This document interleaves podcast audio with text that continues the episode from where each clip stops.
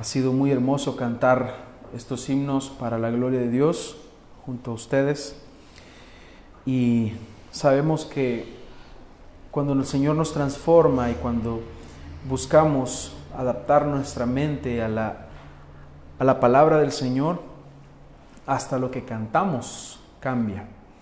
Cantamos la palabra de Dios. Así que ha sido un bonito tiempo, hermanos. Quiero invitarles que vayamos, por favor, a la palabra de Dios en Apocalipsis capítulo 2, versículo 12 al 17.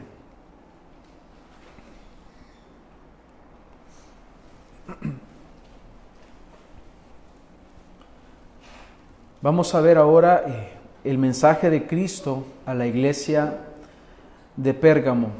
Pérgamo, la iglesia que permitió el pecado. ¿Están listos, hermanos? Entonces vamos a leer la palabra del Señor. Dice, como está escrito, y escribe al ángel de la iglesia en Pérgamo, el que tiene la espada aguda de dos filos, dice esto. Yo sé dónde moras, dónde está el trono de Satanás. Guardas fielmente mi nombre y no has negado mi fe aún en los días de Antipas, mi testigo, mi siervo fiel, que fue muerto entre vosotros, donde mora Satanás. Pero tengo unas pocas cosas contra ti, porque tienes ahí a los que mantienen la doctrina de Balaam, que enseñaba a Balac a poner tropiezo ante los hijos de Israel, a comer cosas sacrificadas a los ídolos, y a cometer actos de inmoralidad. Así tú también tienes algunos que de la misma manera mantienen la doctrina de los nicolaitas. Por tanto, arrepiéntete, si no, vendré a ti pronto y pelearé contra ellos con la espada de mi boca. El que tiene oído, oiga lo que el Espíritu dice a las iglesias. Al vencedor le daré del maná escondido y le daré una piedrecita blanca y grabado en la piedrecita un nombre nuevo, el cual nadie conoce sino aquel que lo recibe. Vamos a orar, hermanos. Amado Dios, venimos hoy delante de tu presencia y te agradecemos por este día del Señor, por este día domingo, que nos concedes el privilegio de reunirnos en tu casa. Gracias por la vida de mis hermanos que tú has puesto en ellos el querer como el hacer por tu buena voluntad para que puedan congregarse, para que puedan venir a este lugar y que juntos exaltemos ese nombre que es sobre todo nombre, el nombre de Jesucristo. Así que te agradecemos por este tiempo, pero ahora queremos, Señor, que nos hables por medio de tu palabra. Hoy te rogamos y te pedimos, Señor, que nuestros corazones sean guiados hacia ti, que nuestra mente sea guiada y sea llevada cautiva a la obediencia de Cristo. Te pedimos, Señor, que derribes cualquier argumento que se levanta en contra de conocerte a ti. Que no haya en nosotros hoy otro deseo, sino el de conocerte a ti. El de aprender de ti, que eres manso y que eres humilde de corazón. Por lo tanto, Señor, en esta hora te rogamos que nos guíes y que nos lleves en tu palabra y que en lo que queda de este tiempo podamos aprender de ti. Gracias por este tiempo, Señor. Amén. Bien, hermanos, nos encontramos eh, desarrollando el mensaje de Cristo a las siete iglesias y hoy hemos leído la porción que corresponde a la iglesia de Pérgamo y hasta ahora hemos considerado el mensaje a la iglesia de Éfeso y el mensaje a la iglesia de Esmirna. Sabemos que el Señor habla de acuerdo a la necesidad de cada congregación, de cada iglesia local. Y esto queda evidenciado en este texto, en estas porciones que estamos estudiando. Respecto a Éfeso, vimos que era una iglesia que trabajaba de manera incansable. Era una iglesia que sabía qué era lo que tenía que hacer. Era una iglesia celosa y que sufría bien por la causa de Jesús. Caminaban correctamente. Sin embargo, había un problema, que ellos habían abandonado su primer amor. Es decir, que lo que ellos hacían no lo estaban haciendo por la causa correcta. Y veíamos que el Señor nos confrontaba a nosotros diciéndonos por medio de su palabra que si nosotros vamos a trabajar en su obra, que si vamos a hacer algo para Él, debe ser con el único motivo y propósito de glorificarle a Él. No debe haber jamás en el servicio del cristiano otra motivación personal o un interés personal, sino que lo único que debe existir es el deseo de glorificar al Señor con lo que nosotros hacemos. Luego consideramos eh, el mensaje a la iglesia de Esmirna y vimos una característica bien importante, que esta iglesia sufría. Había mucho sufrimiento y Cristo le dice que es una iglesia fiel a Él. En medio del dolor, en medio de la angustia, de la persecución, ellos son fieles. Él no le hizo ninguna reprensión, pero sí les exhortó a mantenerse fieles hasta la muerte, cueste lo que cueste. Aquí el Señor nos hablaba que la iglesia está expuesta al sufrimiento y que no importa el sufrimiento de los cristianos, no importa el sufrimiento que tengamos, la persecución respecto a nuestra fidelidad. Es decir, que si nosotros sufrimos persecución, si nosotros sufrimos por la causa de Cristo, eso no quiere decir que nosotros vamos a dar permiso al pecado. Al contrario, vamos a mantenernos fieles a Él. Pero en esta oportunidad, hermanos, vamos a conocer este mensaje que el Señor le dice a la iglesia de Pérgamo. Es ahí donde viene la palabra pergamino. Y, el, el origen de esta palabra significa fortaleza, es algo que es fuerte, es algo que es resistente. Eso significa finalmente Pérgamo. Esta era una ciudad conocida porque había creado y perfeccionado el método alternativo a los papiros. Y ellos hacían libros. Ellos habían desarrollado una técnica diferente a la que se manejaba comúnmente y que posteriormente se popularizó. Eh, había un rey en el siglo III que se llamaba eh, Eúmenes, que él pidió a Alejandría que les mandaran material para hacer libros, pero acuerden ustedes que Alejandría tenía la biblioteca más grande del mundo, de aquel mundo antiguo y no les enviaron ningún material y eso era para que no tuvieran competencia porque tenían la fama de la biblioteca más grande. Entonces este, este rey y con sus, las personas que le ayudaban eh, desarrollaron una técnica, dada la necesidad, desarrollaron una técnica para poder escribir y hacer los libros en, en pergamino o vitela que se llama también. Entonces, esto hizo que la ciudad en aquel entonces creciera mucho en, conocimiento porque tenían muchos libros. Tenían aproximadamente 200 mil volúmenes de libros, de diferentes libros, hasta que Marco Antonio conquistó la ciudad y llevó todos estos regalos a Cleopatra. Entonces, aquí vemos un componente muy interesante y que mm, a simple vista no, no tiene sentido, pero podemos darnos cuenta que esta era una ciudad que estaba enfocada en el conocimiento. ¿Por qué? Porque tenían a disposición muchos libros. Esto significaba que para ellos era muy importante el conocimiento. Así que debemos, esto nos va a servir para lo que vamos a ver más adelante. Era una ciudad politeísta y pluralista. Era el centro de la adoración y había sacrificios a muchos dioses. Por ejemplo, ahí había un templo dedicado al dios Zeus. Ahí se adoraba a Atenea, ahí se adoraba a Dionisio y se adoraba a Esculapio, el dios de la salud y de la medicina, cuya imagen era representada por una serpiente. Entonces, pero en la parte más alta de, la adoración que ellos daban, ellos finalmente habían colocado como Dios al emperador. Y el pensamiento de este, de este tiempo era que tú puedes adorar al Dios que tú quieras, no importa quién adores. Es más, podías adorar a Jesús si tú querías, pero al adorar a Zeus, a Atenea, a Dionisio, a Esculapio, no debes olvidar de adorar al emperador, al César. Entonces, este era el problema que tenían los cristianos. Porque si ellos querían adorar a Jesús, está bien que lo adoraran, pero tienes que adorar al César. Tienes que decir, César es Señor. Y eso era lo que los cristianos no podían permitir. Ellos no iban a adorar a Jesús y al mismo tiempo iban a adorar a otro Dios. Es imposible para el cristiano. El cristiano, el discípulo de Cristo, el verdadero Hijo de Dios, únicamente ha de adorar a Cristo exclusivamente. No puede haber otro Dios. Entonces, vemos acá que esta era una ciudad que se dedicaba a la idolatría más que todo el resto de Asia.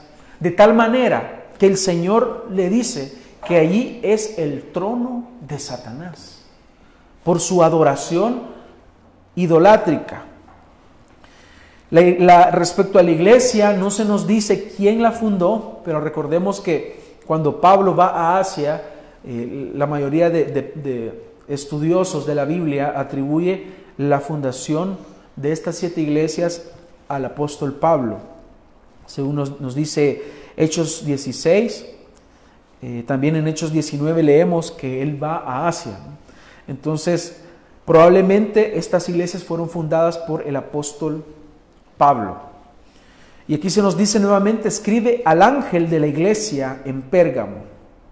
Ya hemos entendido, hermanos, que cuando dice al ángel se refiere al pastor. Y la carta sigue el mismo bosquejo que las anteriores. Vemos la descripción de Cristo, vemos el elogio de Cristo, vemos la reprensión que el Señor da, la exhortación, la advertencia, la promesa y el llamamiento. Pero vamos a iniciar con la descripción de Cristo, hermanos. Esto es bien importante porque tiene que ver con lo que posteriormente el Señor va a decir. Y comienza diciendo, el que tiene la espada aguda de dos filos, dice esto. Esto aparece en Apocalipsis 1.16 para referirse, para describir a Cristo en la visión inicial que el apóstol Juan tuvo. Y muchos entienden que la referencia a la espada se refiere a lo que dice Hebreos 4:12, que dice, porque la palabra de Dios es viva y es eficaz y más cortante que cualquier espada de dos filos entonces algunos hacen la referencia a esto. Podría ser. Lo cierto es, hermanos, que cuando el Señor se muestra con esta imagen, Él no está diciendo el que tiene una plumita para hacerles cosquillas o para sobarlos. Él aparece de una forma distinta. Él aparece diciendo el que tiene la espada aguda de dos filos. Es una señal de advertencia es una señal, es una eh, imagen del Señor que es diferente a las demás. Ahora aparece Él como un guerrero, alguien que tiene la espada y que puede usarla en cualquier momento. Así que es una señal de advertencia. Eso sí nos queda claro. Ahora bien, que, el, el Señor también nos muestra su palabra como esa espada de dos filos también, porque es penetrante, que alcanza a dividir el alma, el espíritu, las coyunturas y los tuétanos y es poderosa para discernir los pensamientos y las intenciones del corazón. Pudiese aplicar también perfectamente. Lo que sí debemos estar claros, hermanos, es que Cristo está mostrando esta imagen como alguien que desciende para destruir a sus enemigos, como lo dice más adelante en Apocalipsis 19, 15 y 21. Dice, de su boca sale una espada afilada para herir con ella a las naciones y las regirá con vara de hierro, y él pisa el lagar del vino del furor de la ira de Dios Todopoderoso. Y los demás fueron muertos con la espada que salía de la boca del que montaba el caballo y todas las aves se saciaron de sus carnes. Hermanos, claramente nos está mostrando que el Señor ha de destruir a sus enemigos. Y prestémosle atención a esto, porque más adelante Él va a mostrar a quién está dirigiendo específicamente estas palabras, aunque son de advertencia para toda la iglesia. Pero solo con el hecho de que nos dice que Él tiene una espada afilada, tiene un propósito, es para herir con ella a las naciones. Dice, Él pisa el lagar del vino del furor de la ira. Ustedes saben que para obtener el vino hay que desmenuzar las uvas, hay que patear las uvas. Así está diciendo él, esa es la imagen que está mostrando. Por lo tanto, es una señal, una advertencia que debe atemorizarnos. Eso es lo que nos está diciendo. Él es presentado aquí como un juez, como alguien que tiene autoridad para juzgar y para ejecutar juicio a las naciones, juicio a sus enemigos con su palabra. Se, era muy común y muy, muy conocido, hermanos, que el imperio romano tenía ese derecho a la espada de poder juzgar sobre la vida y la muerte de las personas. Ellos podían o tenían esa libertad si ellos querían ejecutar a alguien que iba pasando por la calle, lo podían hacer. Pero ahora Cristo aparece como ese que tiene la autoridad sobre todas las naciones, sobre todo imperio, sobre todas las cosas. En las cartas anteriores vemos a Cristo infundiendo aliento, vemos a Cristo dando consuelo, pero aquí vemos que el Señor viene con juicio. Entonces la pregunta es, ¿para qué entonces Cristo utilizará la espada? Vemos al mismo tiempo, hermanos, luego de ver que es Cristo mostrándose de esta forma, tenemos que ir al elogio que el Señor hace. Al elogio que el Señor les hace. Vamos a, Apocalipsis 2, 12. Yo sé dónde moras, donde está el trono de Satanás. Guardas fielmente mi nombre y no has negado mi fe. Aún en los días de Antipas, mi testigo, mi siervo fiel, que fue muerto entre vosotros, donde mora Satanás. El Señor sabe que ellos guardan fielmente su nombre. El Señor sabe que ellos no se han postrado ante el César, que ellos no han dado adoración al César. Y eso es algo que el Señor les elogia. Yo sé que se han mantenido fieles a mí. Yo sé que no han negado la fe. Yo sé que ustedes con su boca pronuncian que Jesús es el Señor y que no hay otro Dios fuera de, fuera de mí. El Señor sabe eso. Pero ellos vivían en una sociedad, porque ellos vivían en una sociedad politeísta, pluralista, donde se podían creer los dioses y tener los dioses y participar de los cultos paganos que ellos quisieran, siempre y cuando adoraran también al emperador. Pero estos cristianos no solamente habían, habían rehusado a adorar a Zeus, a Atenea, a Dionisio, a Esculapio, sino que también al emperador.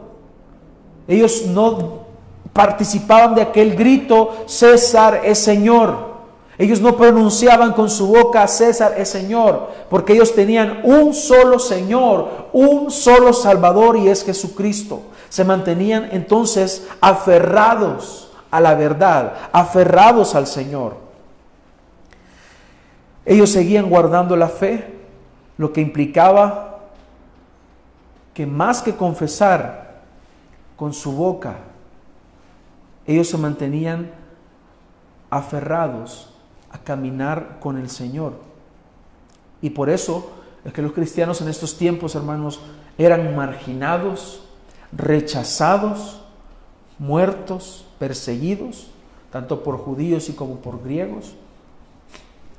Un tanto similar a nuestros tiempos, hermanos. No completamente porque nosotros no estamos siendo perseguidos en esta parte del mundo. Sin embargo, en el otro lado del mundo, la iglesia está siendo perseguida.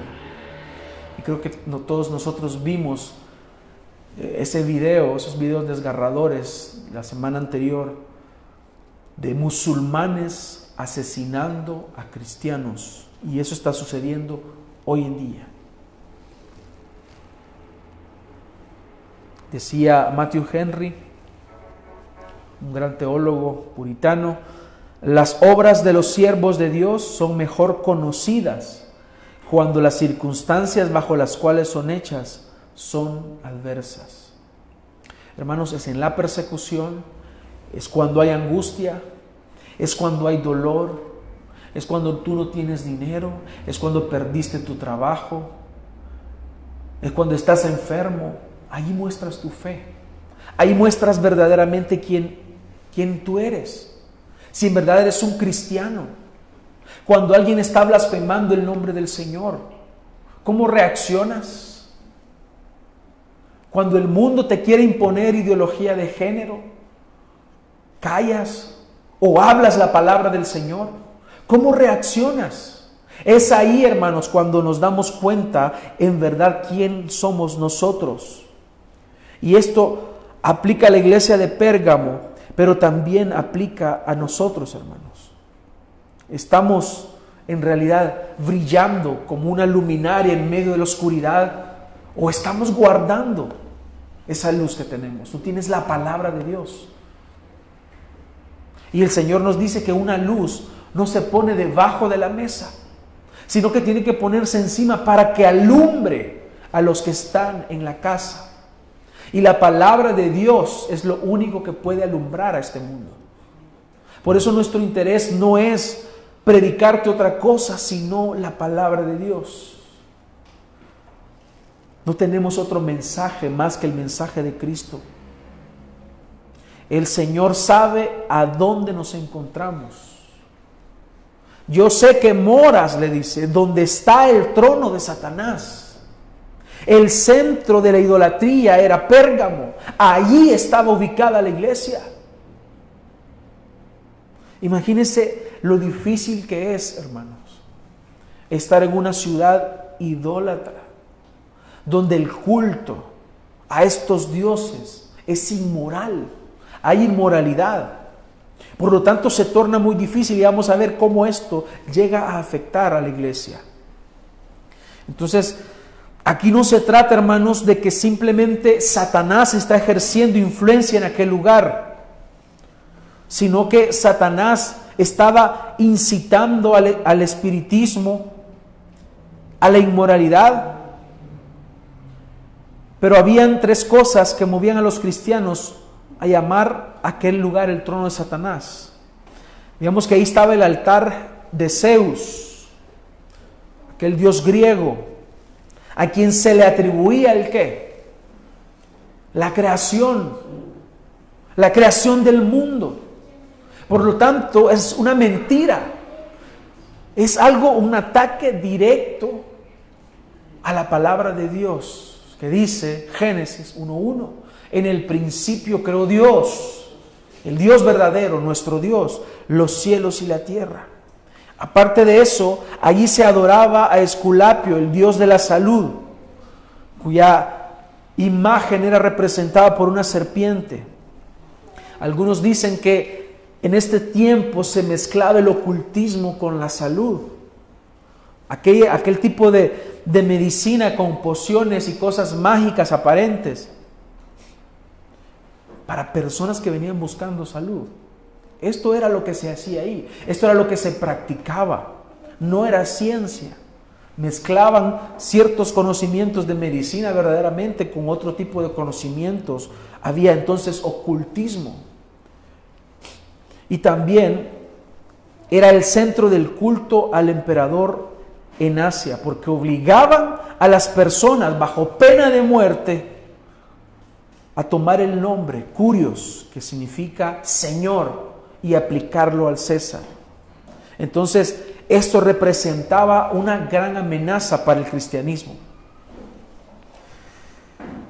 Pero también, hermanos, aparte de eso, habían otras circunstancias que estaban en ese momento viviendo estos hermanos en la iglesia de Pérgamo. Había habido la pérdida de uno de sus pastores, que era Antipas. Y dice mi testigo. Y esta palabra en el griego significa también mártir.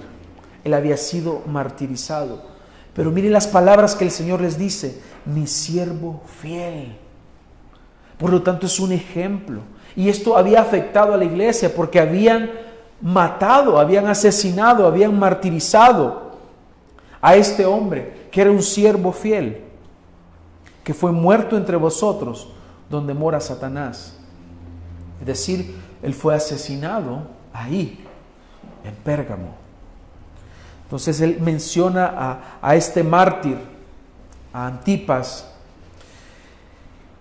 y sabemos que esa es una situación difícil, que no se sabe nada de él más que lo que dice aquí el Señor.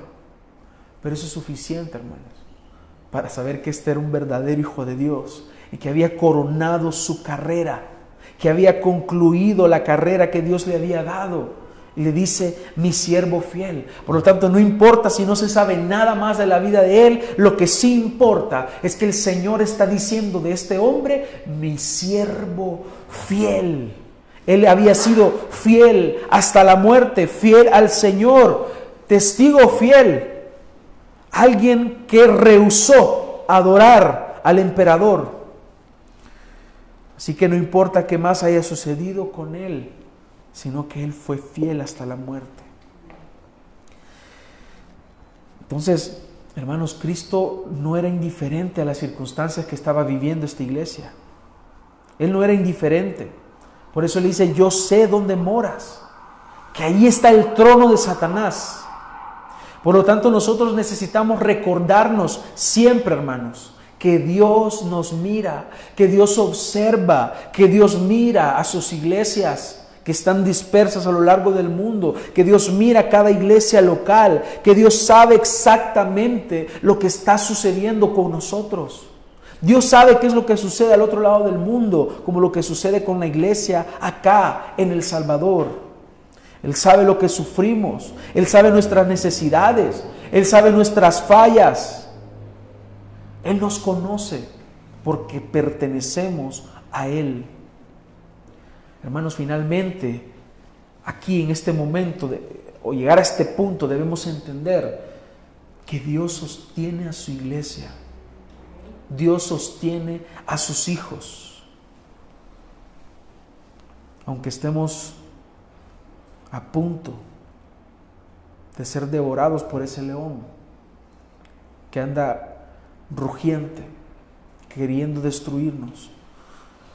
Entonces, lo que Cristo le está diciendo es, sé que están en un lugar difícil, sé que donde ustedes viven es difícil vivir el cristianismo, sé que donde ustedes están hay oposición política, hay oposición espiritual, hay oposición moral, hay todo tipo de oposición. Y sé que están sufriendo de tal manera que asesinaron, mataron Antipas. Entonces el Señor conoce la situación de esta iglesia, pero les dice, y aquí viene la reprensión, pero tengo unas cosas contra ti. Y atención a esto, hermanos, porque cuando nosotros sufrimos, ¿acaso no nos pasa que, que somos más permisivos con el pecado? Pero el Señor nos está diciendo, aunque tú sufras, yo no quiero que peques. Yo quiero que te santifiques. Porque el hecho de que nosotros suframos no significa que vamos a permitir y tolerar el pecado. Jesús elogia a esta iglesia. En términos generales les dice que retienen su nombre, pero al mismo tiempo les dice, pero tengo unas pocas cosas contra ti. Entonces, el Señor le dice que son fieles, pero les falta algo. Son fieles al Señor, pero están fallando en algo. Habían mantenido su nombre, es decir, no habían cedido a la presión política de adorar al César. Pero aquí vemos, hermanos, que estas pocas cosas que ellos, el Señor les demanda, que el Señor les dice o les reprende, tienen que ver con algo que la iglesia ha descuidado hoy en día. Y vamos a ir nuevamente al texto.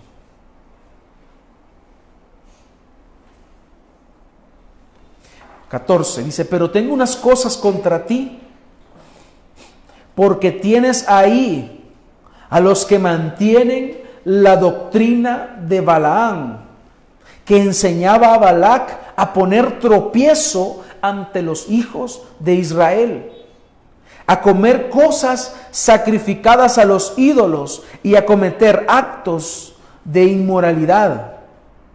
Y le dice así, tú también tienes algunos que de la misma manera mantienen la doctrina de los nicolaitas. Por tanto, arrepiéntete, si no vendré a ti pronto y pelearé contra ellos con espada de mi boca. Ahora, lo que el Señor tiene en contra de ellos es que habían permitido a un grupo que creciera, a un grupo de aparentes hermanos que estaban ahí, que eran falsos, que estaban enseñando herejías, que estaban enseñando cosas contrarias a lo que la palabra del Señor indica. Y toma ahí como referencia a Balaam. Balaam, algo que nosotros encontramos en números 24. Y la palabra de Dios nos dice respecto a este hombre que era un falso profeta, era un falso maestro, era alguien contratado a, a sueldo por Balac rey de Moab, para que fuera y maldijera a Israel, el pueblo de Dios. Y al ver que no tuvo éxito, éxito entonces decide corromper a Israel. Dicen números 24 y 25, esta historia, ¿no? Este relato ustedes lo pueden buscar, no, no vamos a, a detallar mayor cosa. Lo que sí sabemos es que era un falso maestro Mientras Israel habitaba en Sittim, dice, el pueblo comenzó a prostituirse con las hijas de Moab. Y éstas invitaron al pueblo a los sacrificios que hacían a sus dioses. Y el pueblo comió y se postró ante sus dioses. Al ver que no podía maldecir a Israel, entonces la estrategia fue que ellos comenzaran a prostituirse con las hijas de Moab. Y eso fue lo que hicieron. Y para que finalmente este pueblo, Israel, se dedicara y se uniera con los moabitas a hacer sacrificios a sus dioses.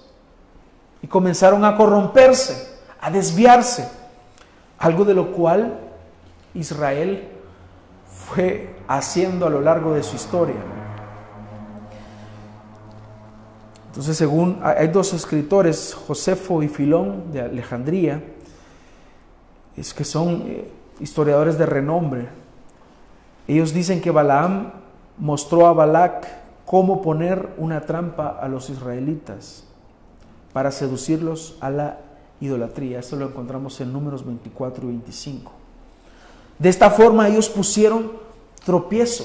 Y ahora el Señor está diciendo, tienes ahí a estos falsos maestros que lo que hacen es engañar a la misma iglesia para que ellos practiquen el pecado. Así como se sedujeron a Israel, entonces estos falsos maestros que tú tienes ahí están induciendo al mal a mis hijos. Están induciendo al mal a la iglesia. Están poniendo piedra de tropiezo y no solamente a nivel moral, sino también a nivel doctrinal, promoviendo herejías. Y eso es lo que hace que las iglesias se vayan destruyendo. Dicho de otra forma, hermanos, estos falsos maestros estaban luchando, esforzándose por persuadir a los cristianos, diciéndoles, es que no hay nada malo que te adaptes al mundo. Es que no hay nada malo que tú vivas de acuerdo al mundo vive. Tú puedes practicar todo lo que se practica en el mundo, pero puedes hacerlo prudentemente.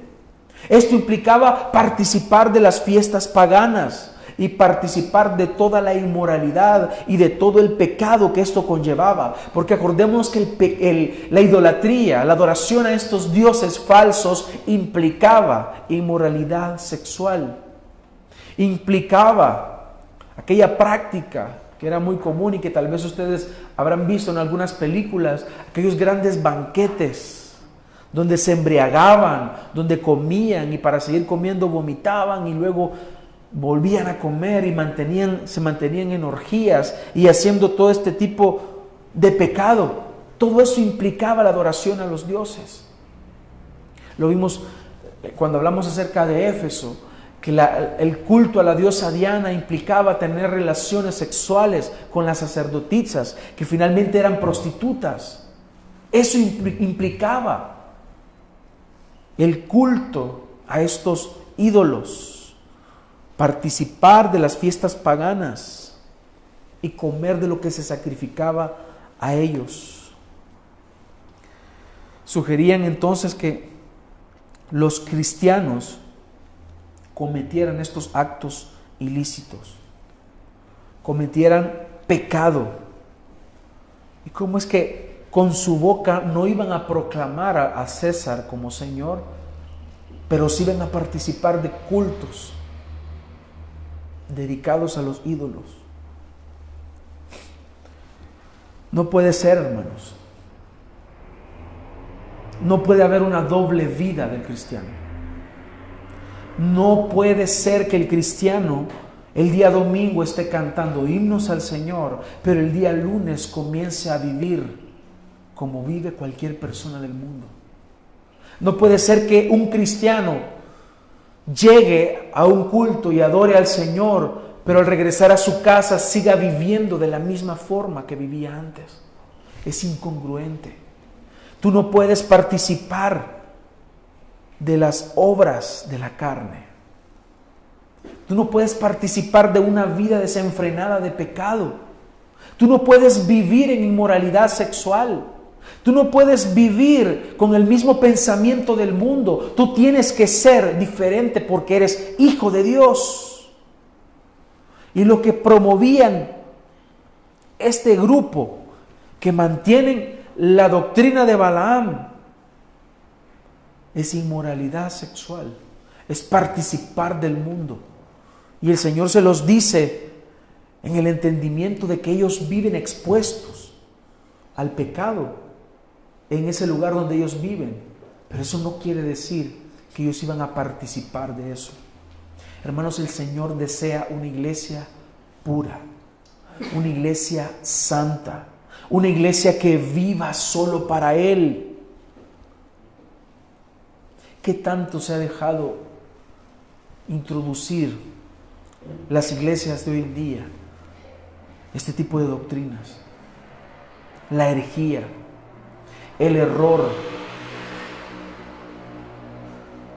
de tal forma que ahora hablar de santidad es extraño en las iglesias.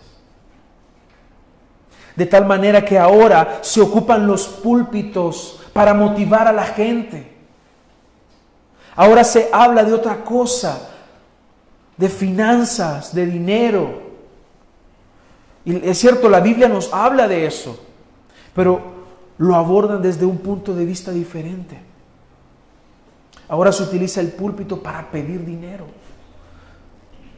Ahora se utiliza el púlpito para animar a las personas a que traigan su, diezmo, que traigan su ofrenda. No importa cómo tú vivas allá afuera, pero envía tu ofrenda, envía tu diezmo.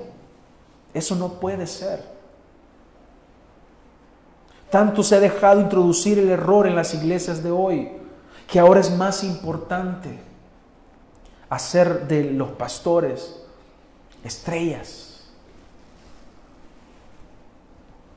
Tanto se ha dejado introducir el error en las iglesias que ahora el que predica la palabra de Dios es un anticuado.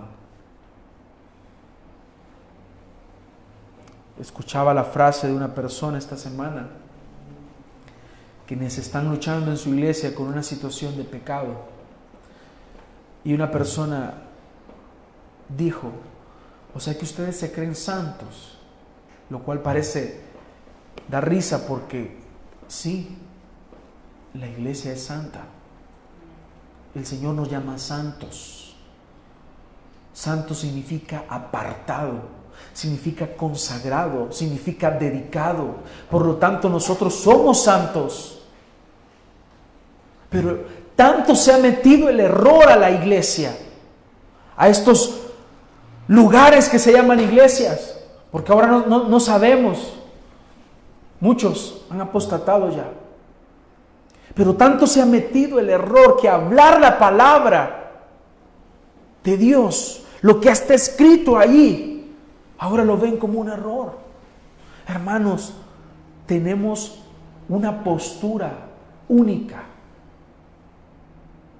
Y esta no es negociable. Una postura única ante el pecado, ante el mundo. Lo estudiábamos recientemente en el discipulado de hombres. El posmodernismo de ahora es un ataque directo a lo que el Señor instituyó en el Génesis. Varón y hembra los creó. Fructificad, sojuzgad. Todo esto, todo lo que vemos hoy en día alrededor, es un ataque directo a la palabra de Dios. Es un ataque directo al cristianismo. Si es que tenemos si es que en verdad somos cristianos, habremos de tener una postura correcta, una postura bíblica ante el matrimonio, ante la crianza de los hijos. No somos pro aborto, somos pro vida. No somos no somos compatibles con la ideología que va en contra de la palabra de Dios. No se puede. Es imposible, hermanos. Debemos revisar hoy en día, hermanos, qué es lo que estamos dejando. Esta iglesia estaba permitiendo ese pecado, había permitido que ese grupo creciera y que hiciera influencia en los demás, hiciera influencia en la iglesia. Y eso no puede ser, no se puede permitir. Luego menciona y también tienes algunos que de la misma manera mantienen la doctrina de los nicolaitas.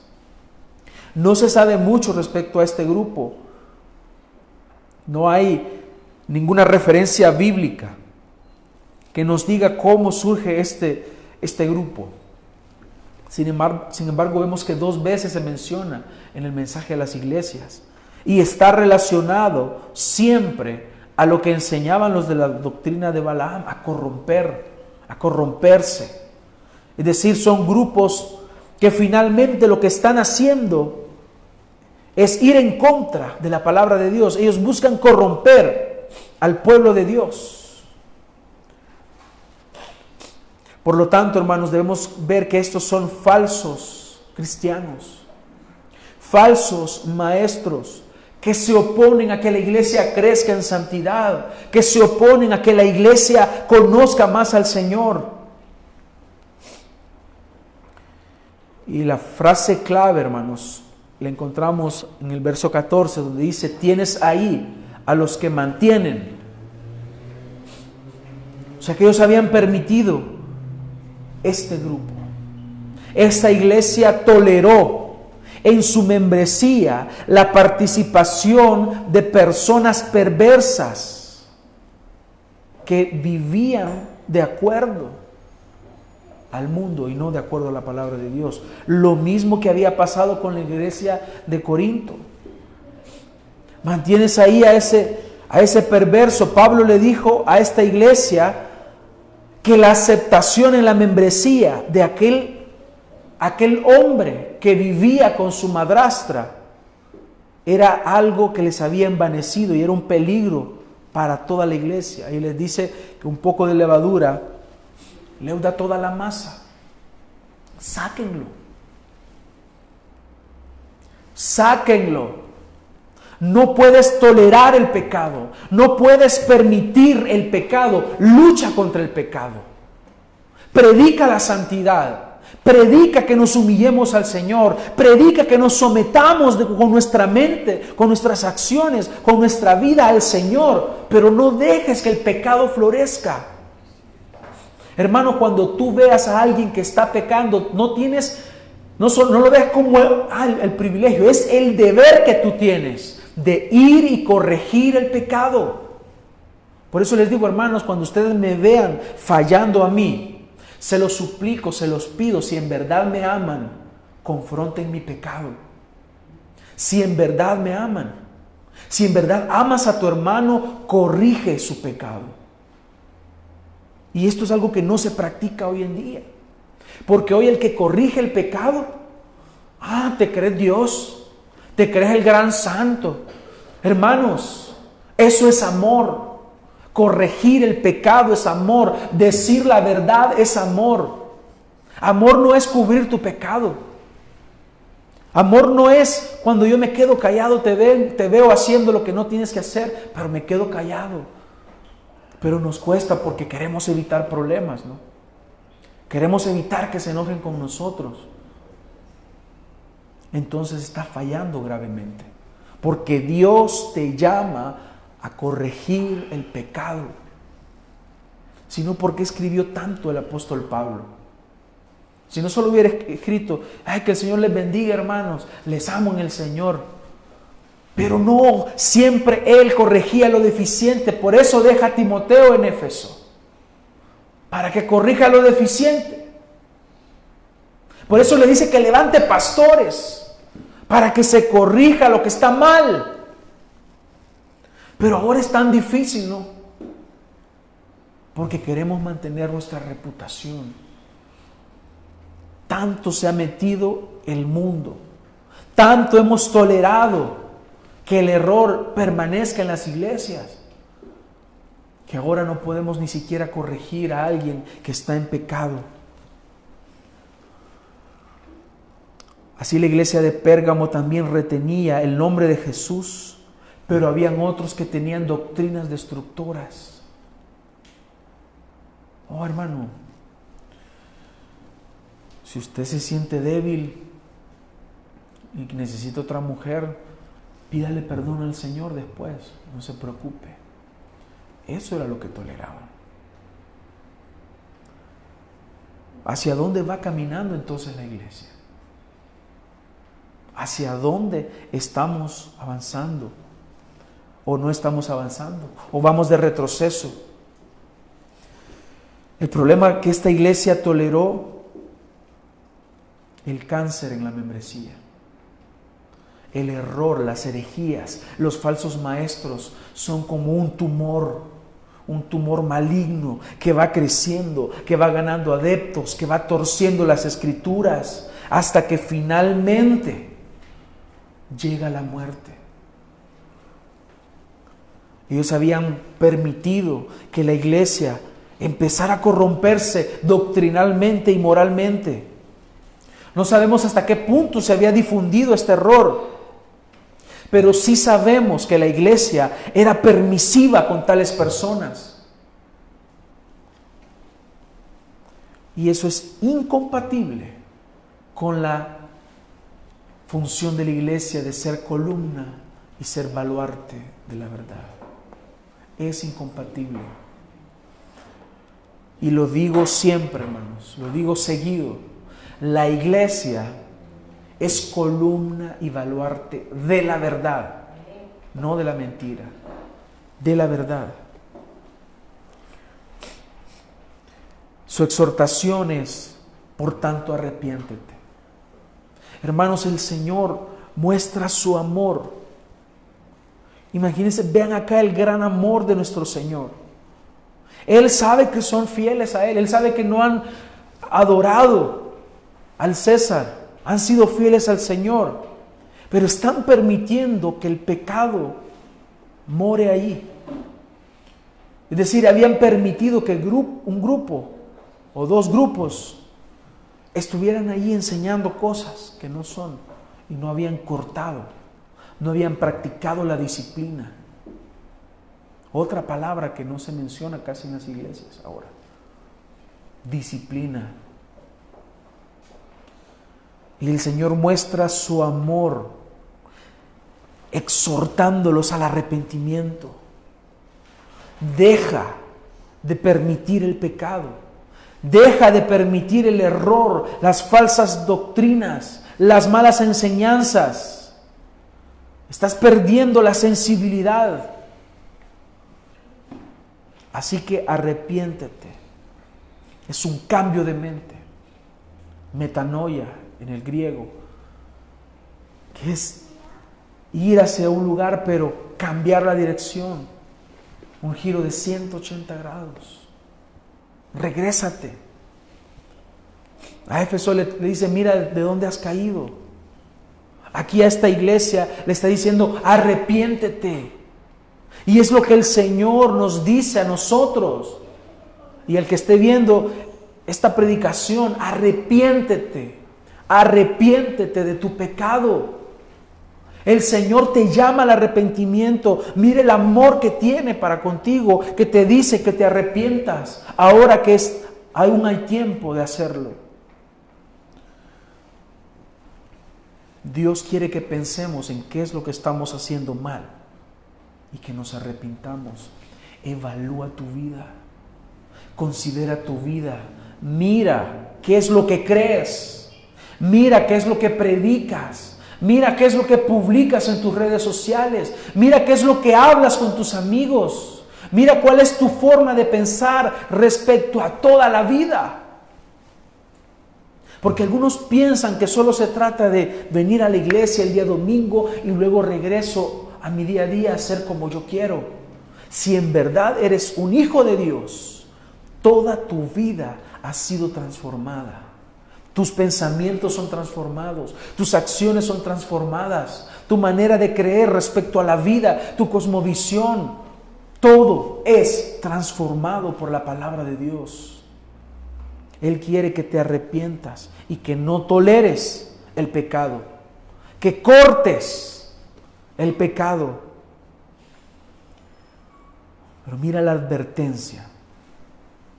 Si no, vendré a ti pronto y pelearé contra ellos con la espada de mi boca.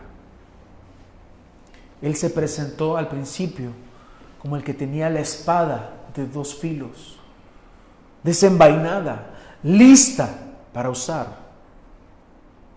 Juicio. Este es el juicio de Dios. Él puede traer juicio de, juicio de Él sobre tu vida si eres desobediente.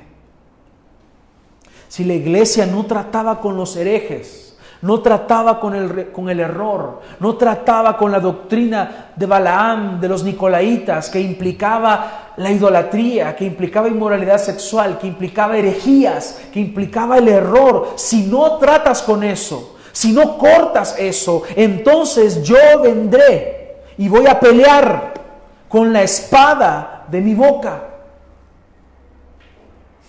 Él anuncia que va a venir y esta no es su segunda venida, sino es juicio.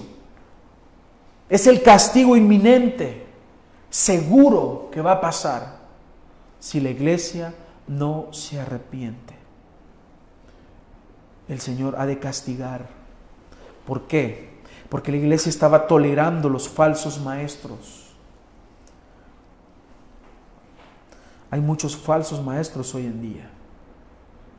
Falsos maestros no solo son aquellos como aquel que se llama que se llamaba que él era el, Cristo. Hoy hay una mujer también que se llama eh, Cristo Lisbeth, algo así creo que se llama. Esos son falsos maestros, claro. Pero dentro de la cristiandad hay falsos maestros que no enseñan la palabra de Dios enseñan el error. Pero los toleramos, ¿no? Pero es que hacen sanidades, hacen milagros, hacen llover polvo de oro. Tiran el saco y la gente se cae.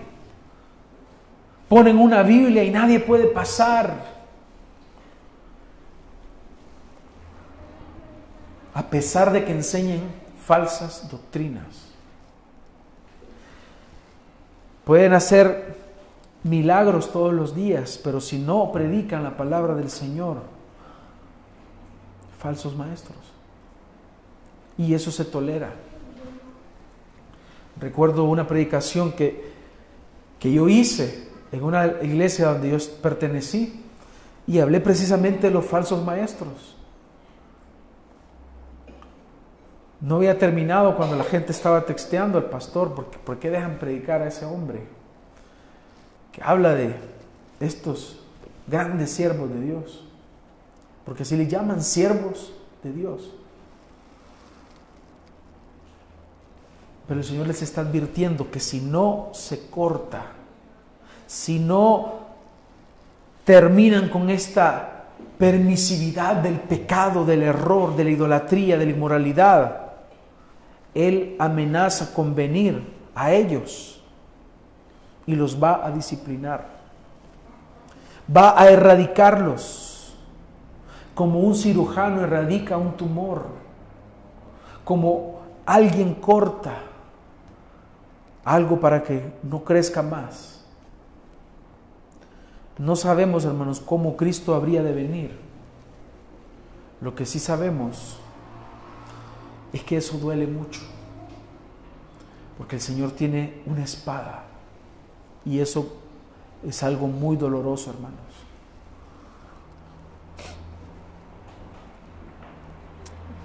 Es interesante, hermanos, cómo se ocupa un paralelismo en la historia de Balaam y el tropiezo moral de Israel. Y sabemos que Balaam tuvo éxito en cuanto a contaminar al pueblo y que luego la estrategia de ellos desembocara en idolatría, en inmoralidad sexual. Pero cómo Dios interviene posteriormente, si ustedes leen él da una sentencia contra Israel y exterminó a 24 mil personas en un solo día. La palabra de Dios nos dice que estaba un hombre con una mujer en una cama. Fines tomó una lanza y los traspasó a los dos. Y fue algo de lo cual el Señor se complació por el celo de este hombre, porque había pecado, porque había inmoralidad en el pueblo de Dios. Dios no permite eso. Dios no desea eso para su iglesia.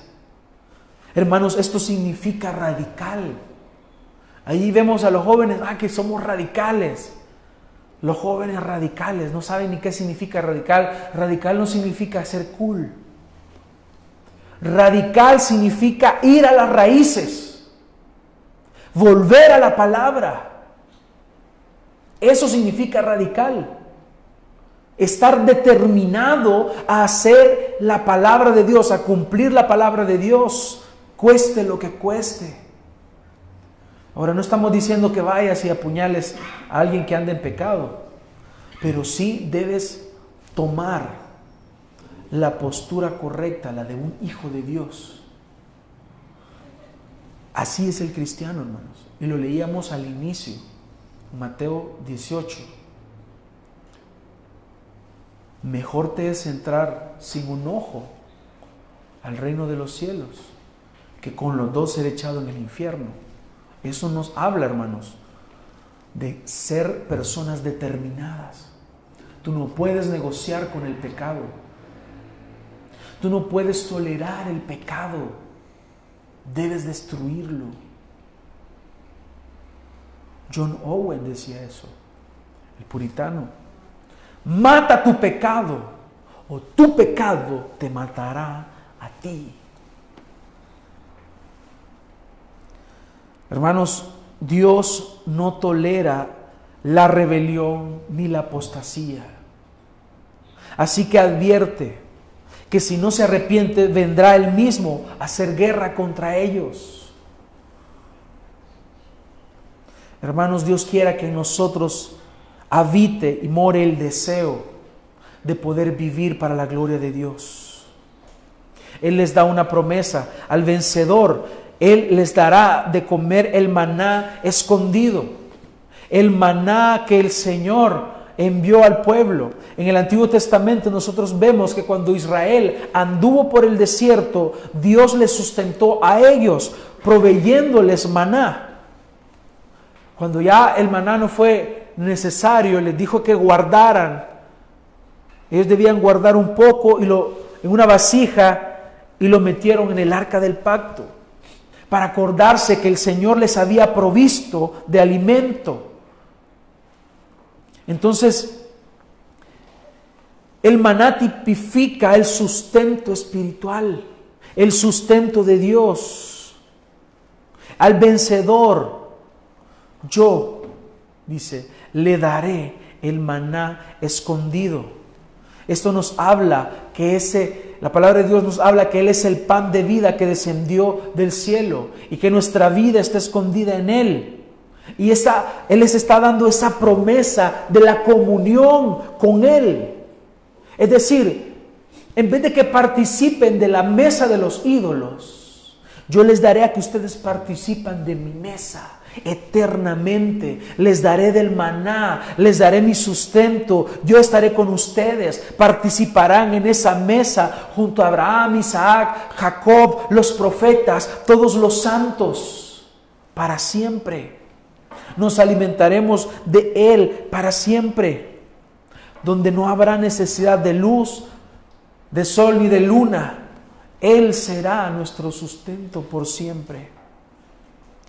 Y la otra promesa es que le dice, les daré una piedrecita blanca y grabado en la piedra un nombre nuevo, el cual nadie conoce sino aquel que lo recibe. Hay varias interpretaciones de esto, hermanos. No, la palabra no es muy clara respecto a esto. Obviamente ellos entendieron al recibir, pero las piedrecitas blancas se utilizaban de diferentes formas. Por ejemplo, eran dadas por los ricos a los pobres para entrar a eventos en el teatro. Las piedras blancas también eran premios que se les daban a competidores que vencían, los que ganaban. También las piedras blancas eran dadas en un tribunal como una declaración de inocencia.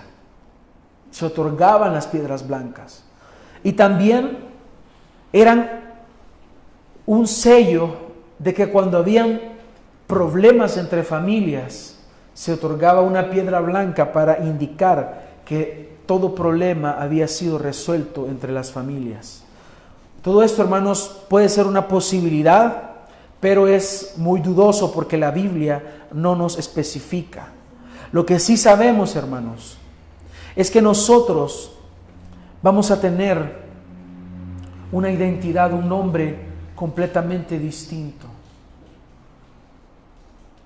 con el nombre, un nombre nuevo, una piedra preciosa como diamante,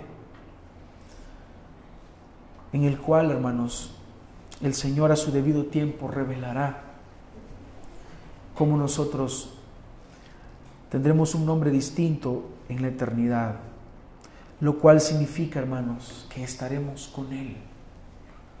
Por lo tanto, esa piedrecita blanca simboliza o representa que estaremos con Él en la eternidad, al que venza, al que se mantenga fiel a Él, al que no tolera el pecado, al que vive para su gloria, al que corre legítimamente y termina su carrera. Por lo tanto, Él les llama a que tengan, a que presten atención a lo que el Espíritu dice a las iglesias. Y esto lo ha dicho con las iglesias anteriores.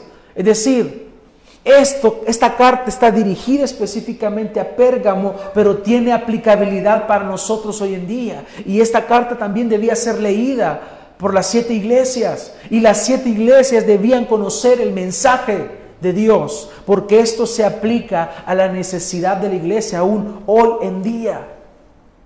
Debemos prestar atención al mensaje, no debemos dejar pasar más tiempo en la ignorancia, debemos prestar atención a cómo Cristo está siempre atento a las circunstancias de su pueblo. Debemos prestar atención al hecho de que el problema nuestro no es la falta de educación, no es la falta de la cultura. Ellos tenían mucha educación, tenían libros, tenían cómo estudiar. Y por ahí dicen que conforme un pueblo es más educado y tiene más conocimiento, más peca con avidez. Hay un dicho que, que dice que el ignorante puede robarse un tren, pero el educado y estudioso se roba el tren y se roba los rieles, que es pecados más refinados. Pero Hay educación y vivimos en una era en la cual hay educación. Tienes acceso a información inmediatamente. Pero ¿qué es lo que sucede, hermanos? Hoy en día se ha permitido y se ha tolerado pecados, por ahí un autor le llama pecados respetables. Deja vivir como, como, quieran. No importa, no juzgues. Y queremos, queremos parecer mejores que Dios. Otras personas dicen, es que solo Dios puede juzgarme. Pues eso debería de causarnos temor, porque Dios es juez justo. Por lo tanto, debemos prestar atención a eso. La iglesia debe prestar atención también al hecho de que las dificultades no nos deben permitir o no nos deben amoldar a este mundo. Cuando tú estás sufriendo, pues aférrate más a la verdad, aférrate más a Dios. Aunque vivas en un lugar difícil, aunque estés todos los días trabajando bajo la presión del mundo, mantente firme. Debes prestar atención al pecado de la iglesia. Si hay pecado en la iglesia, no debemos tolerar, hermanos. Y aquí hablando a nivel eclesiástico, la iglesia no puede tolerar a los herejes ni la inmoralidad sexual en la iglesia. No se puede. La iglesia debe tomar cartas en el asunto, debe cortar toda la influencia negativa de personas que quieren ver a la iglesia destruida. Hermanos, no podemos caer, perdón, en la trampa. Tenemos una identidad en Cristo y no es negociable. Por lo tanto, hermanos, arrepintámonos. Si estamos permitiendo el pecado en nuestra vida y mantengámonos firmes en la fe y no permitamos el pecado en nuestra iglesia. Esto no implica, hermanos, que cuando nos damos cuenta que alguien peca, lo vamos a sacar. La Biblia nos ha dejado un procedimiento que seguir. Restauremos a aquel que está caído. Restauremos a aquel que está cometiendo un pecado. Ayudémosle. Amémosle. Si no lo estamos haciendo, nosotros también estamos pecando. Prestemos atención, hermanos, al hecho de que Dios nos llama al arrepentimiento. Dios quiere que todos sus hijos vengan al arrepentimiento. Así que, hermanos, al leer esto, al leer el mensaje a la iglesia de Pérgamo, debemos entender que Dios no tolera el pecado por nosotros, por lo tanto nosotros no debemos tolerarlo. Y que si no tomamos cartas en el asunto del pecado, el Señor castigará. El Señor es juez. Él es el que tiene la espada de dos filos. Él dice esto. Por lo tanto, busquemos refugio en el Señor. La única forma de huir de la ira de Dios es corriendo hacia Él. Sus brazos siguen abiertos para perdonar. Arrepiéntete y busca el perdón de Dios. Busca la misericordia y Él te perdona. Spurgeon decía, nadie que está, ninguno que está en el infierno puede decir, yo corrí a Cristo, pero Él no me recibió, porque Él recibe a aquellos que se arrepienten en verdad porque son aquellos que el Padre envía. Vamos a orar, hermanos, en esta mañana. Amado Dios, te damos las gracias en esta mañana por este privilegio que nos das de venir hoy delante de tu presencia. Señor, te rogamos que traigas arrepentimiento a nuestra vida. Si estamos tolerando el pecado, si estamos permitiendo nosotros alguna práctica, ayúdanos. Ten misericordia Ten misericordia de nosotros, queremos santificarnos más, queremos purificarnos, queremos vivir para ti, no queremos otra cosa sino glorificarte, alabarte a ti, bendecirte en todo momento, Señor. Ayúdanos, Padre. Ayúdanos a estar prestos a corregir el error, porque queremos una iglesia que se santifique, una iglesia pura, limpia, dispuesta para ti. Te rogamos hoy, Señor, que nos lleves con bien hasta nuestros hogares y que nos permitas aplicar tu palabra. Gracias te damos, Señor, por este tiempo. Bendice a nuestros hermanos, Señor, aquel que trae y ha apartado algo para poner, Señor, para la obra. Bendícelo en gran manera. Oramos por los hermanos que están enfermos para que tú, Señor, puedas obrar sanidad en ellos, si es tu voluntad. Oramos también, Señor, por la provisión económica para los hogares. Oramos, Señor, para aquel que está desanimado, para que pueda entender el propósito, Señor, por el cual tú nos has llamado. Y que al final, Señor, juntos podamos crecer. En tu nombre oramos, Señor. Amén.